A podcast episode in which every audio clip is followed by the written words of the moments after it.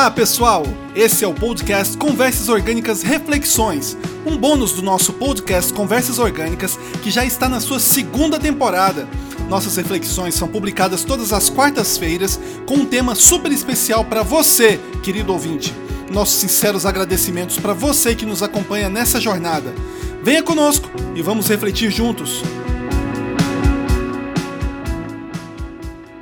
Saudações ouvintes, hoje é quarta-feira, um episódio muito especial de reflexão comigo, Alcimar Barbosa.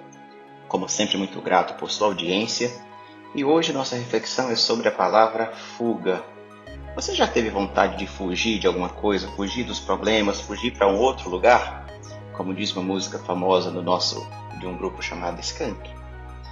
Pois bem, essa pergunta é intrigante, mas você às vezes trabalha tanto, você não tem tempo livre para fazer o que você gosta e você fica muito entediado às vezes. Às vezes não tem tempo para fazer aquilo que realmente você queria e você tem vontade de fugir. A nossa reflexão hoje é no sentido que eu não quero dizer que é necessário você ficar à toa, que você ter, mas é importante ter mais tempo para você. E a questão da fuga não resolve um problema, na verdade ela cria outro, porque quando a gente quer fugir de algo é porque tem algo interno nos incomodando. O que eu compartilho com você hoje é: não adianta fugir de problemas, a gente tem que enfrentar os problemas. Se nenhum lugar é bom para mim, se nenhuma empresa é boa para eu trabalhar, se nenhum cliente é bom para eu atender, analise. Eu devo me analisar e pensar o que há de errado, o que está me criando isso no meu interior e tratar isso, enfrentar esse caso. Porque aí sim você não vai precisar fugir.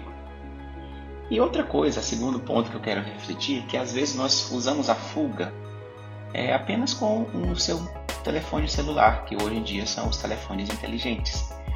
A gente fica tão hiperconectado nas redes e isso é uma maneira de fugir da minha realidade. Eu vou para um mundo virtual em detrimento do mundo real de onde eu estou, das pessoas que estão próximas da minha família, meus amigos, meus companheiros de trabalho, essas pessoas que fazem parte do meu convívio diário.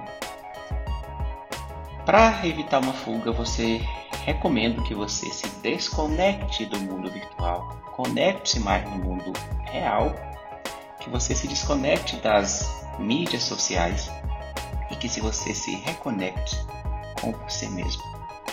Que você tenha uma ótima quarta-feira e uma excelente semana.